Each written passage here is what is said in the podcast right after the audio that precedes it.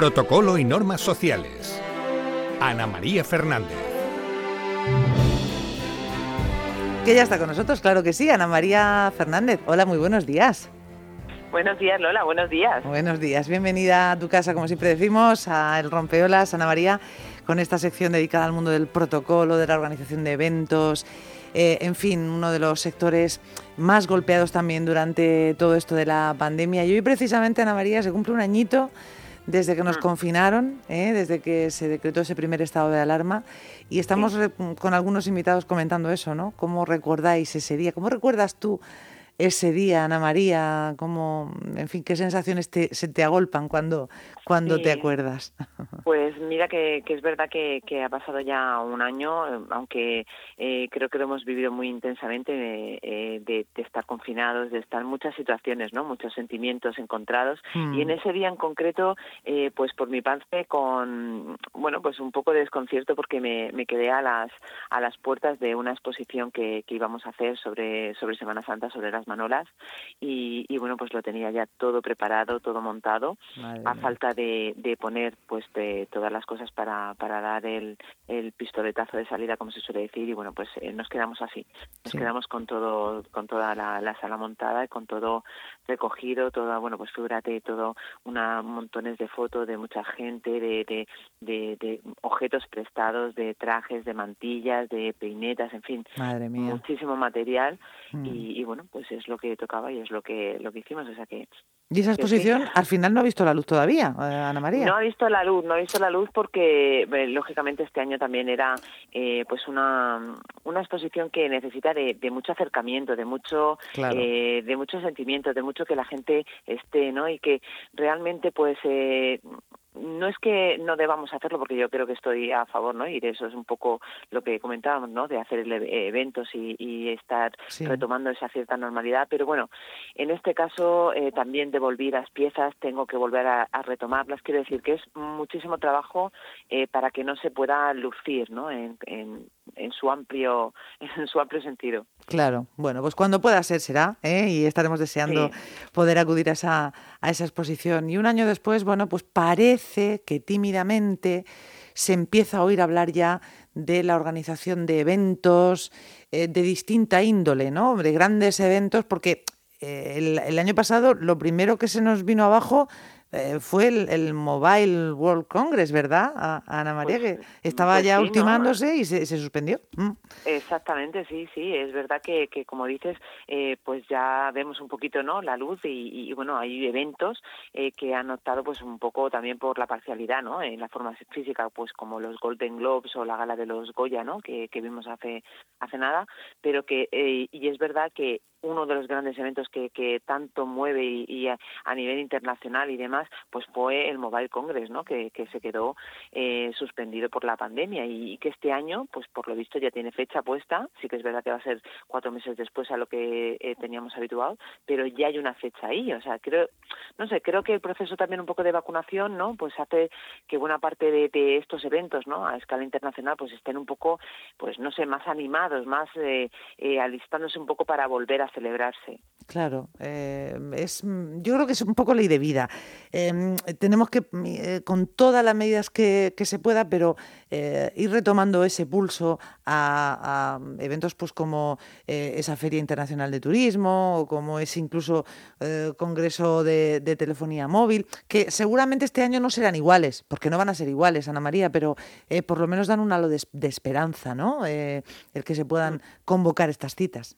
Pues sí, por supuesto, por supuesto. Eh, mm, fíjate que también tenemos que recordar que son eventos que yo creo que según vayan saliendo y vayan funcionando, eh, pues em, va a haber eh, más cabida, ¿no? Y más y más eventos, que es de lo que se trata. Porque yo creo que las o sea, las empresas de organización de eventos, de protocolo y demás, están muy concienciadas, tienen mucha seguridad y mucho y, vamos, mm. muchos, eh, todo muy bien puesto para poder hacer esos eventos. Quizá eh, somos nosotros los que tenemos que ser un poquito más responsables, ¿no? El, el público, ¿no? Que accede a, a, esos eventos, ¿no? Eh, luego hemos visto que a lo mejor en algunos teatros, bueno, pues un poco recriminaban el que la gente se hubiera levantado, se juntara, además, ¿no? Entonces tenemos que ser un poco nosotros los que estemos un poco más retraídos a la hora de, de, de poder acudir a esos eventos, ¿no? pero tenemos que ver que, bueno, eh, van a hacer también un concierto, un concierto que van a hacer en, el Palau San Jordi el, el 27 de marzo ya, eh, que va a ser un concierto masivo, en este caso sin distancias de seguridad, con unos 5.000 espectadores que se prevén que haya.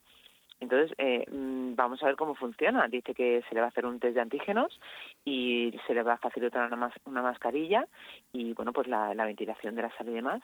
Y vamos a ver también cómo, cómo funciona. Claro. Hombre, mm, en un concierto que tienes el público muy acotado, pero, por ejemplo, una feria como Fitur o como Arco, que hay tanta eh, entrada y salida de personas, ahí es más complicado esto, se me antoja, ¿no? Más difícil. Sí, sí, pero yo creo que, mira, IFEMA, por ejemplo, mm. ahora que hablamos de, Fitur, eh, tienen también, eh, pues ya, el 22 de, de, marzo, tienen también una feria de restauración y hostelería donde acogen a 10.000 profesionales.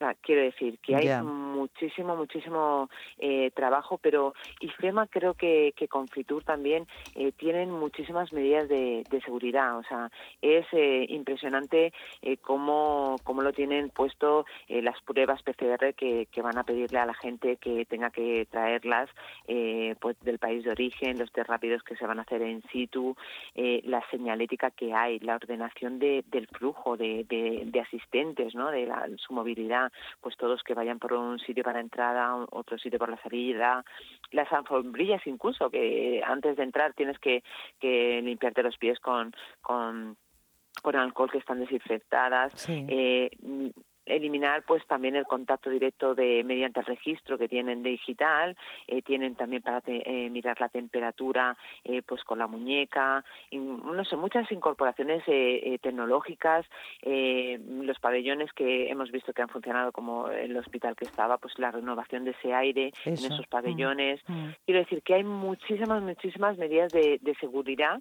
bueno aparte de lógicamente los geles las mascarillas y la, la distancia que hacen que, esos grandes eventos que parecen pues una locura ¿no? de, tanta gente y de tanto flujo de, asistentes que no se puedan controlar, que estén muy, muy controlados eh, para que todo salga perfectamente, que al fin de cuentas de, de lo que se trata. Mm. Y esto para el sector es crucial. Para el sector del protocolo y la organización de eventos, Ana María, eh, es que eh, es, es, es, casi, casi vital, ¿no? Que todo esto se vaya haciendo ya. Sí, yo creo que sí, yo creo que, que es, mm, vamos, algo, como dices, vital, ¿no? Eh, la necesidad de, de, de, de, tantas personas o tantas familias. Es que parece mentira cuando hablamos, no sé, de un teatro, pues actores, taquilleros, limpieza, sonido, iluminación, eh, no sé, eh, conciertos, los festivales, las ferias, todo lo que conlleva, o sea, que no es solo, eh, bueno, es que es una, eh, es una empresa de eventos, una feria, no es todo, todo lo que conlleva, o sea,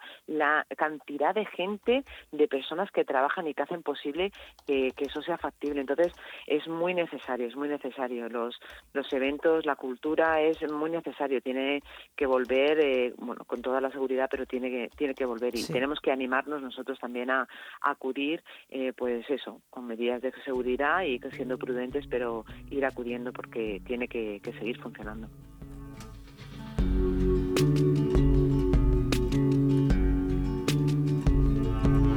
Por los ángeles de alas verdes de los quirófanos, por los ángeles de alas blancas del hospital.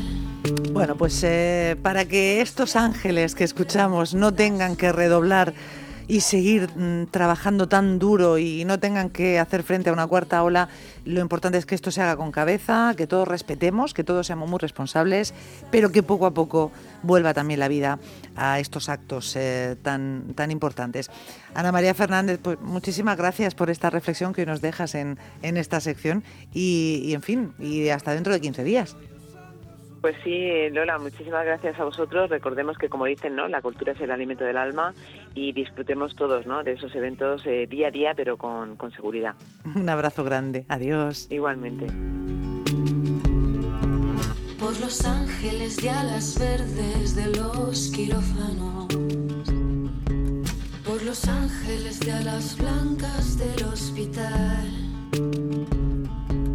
los que hacen del verbo cuidar su bandera y tu casa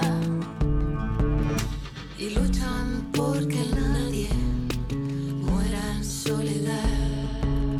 Por esas centinelas que no duermen, para que el enfermo sueñe que va a despertar. Sin temerle a su miedo y usando su piel como escudo, las camillas del peligro como un.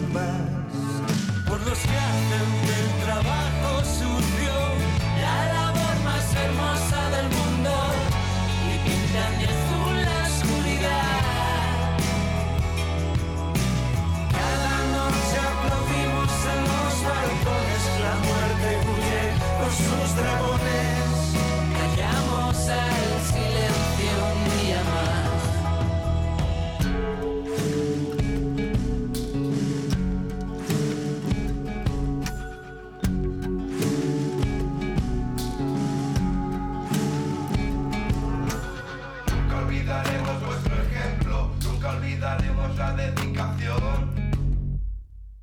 Olvidaremos el esfuerzo, vuestro amor es nuestra inspiración. Por los que nunca miran el reloj mientras curan. Por los que hacen suyas las heridas de los demás. por los que merecen los abrazos prohibidos. Y se meten contigo en la boca del lobo sin mirar atrás. Por los que hacen del trabajo sucio la labor más hermosa del mundo